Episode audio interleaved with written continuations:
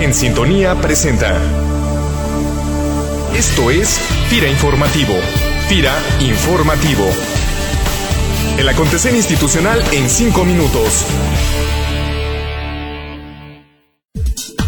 Hola, ¿qué tal? Les damos la más cordial bienvenida a este espacio, Fira Informativo en su séptima edición, espacio donde les compartiremos información acontecida en los últimos días en nuestra institución.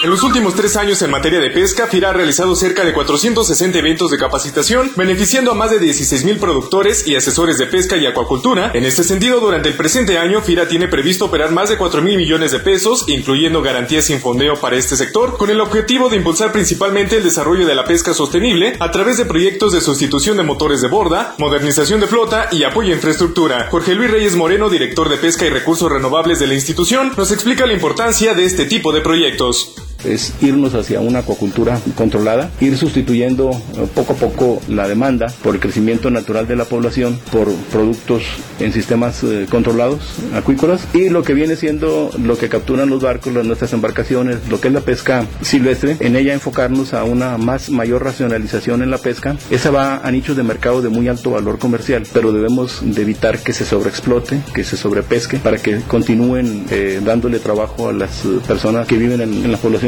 ribereñas y mejorar la logística de comercialización para que repercuta en un mayor ingreso para, para los pescadores. Les informamos que como resultado del programa para reducir el consumo de papel de impresoras y fotocopiadoras en todas las oficinas de FIRA del país, durante 2011 se registró un consumo de 1.038.462 unidades, lo que representa un ahorro del 11.79% con respecto a 2010. En cuanto al ahorro de papel para otros usos, el registro fue de 699.840 unidades, lo que representa un ahorro del 19.79% con respecto al mismo periodo. De esta manera continuamos exhortando a todo el personal de la institución a seguir con las acciones que día a día realizan para reducir el consumo de papel en nuestras oficinas, ya que así podemos seguir obteniendo buenos resultados en materia de ahorro para cumplir con nuestro compromiso de cuidado al medio ambiente. Bioenerfira, impulsando el desarrollo sostenible del sector rural.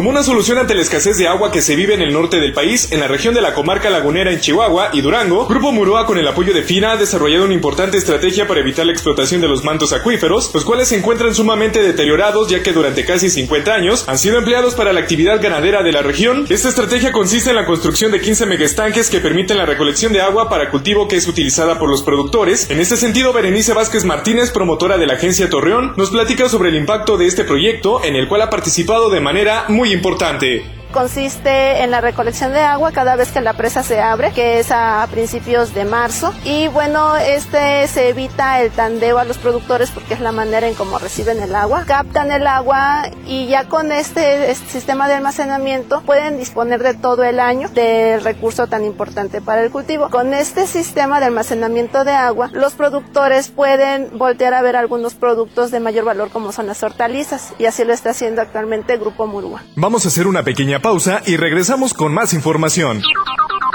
Con el esquema de proveedores forestales que FIRA impulsó en el estado de Hidalgo, cerca de 5.000 silvicultores de la Unidad de Manejo Forestal Pachuca Tulancingo venden hoy su madera a un precio justo y con valor agregado. Entérate de este y otros proyectos exitosos de FIRA haciendo clic en el micrositio 200 casos de éxito de la página principal de FIRANET. CDT Tesoyuca.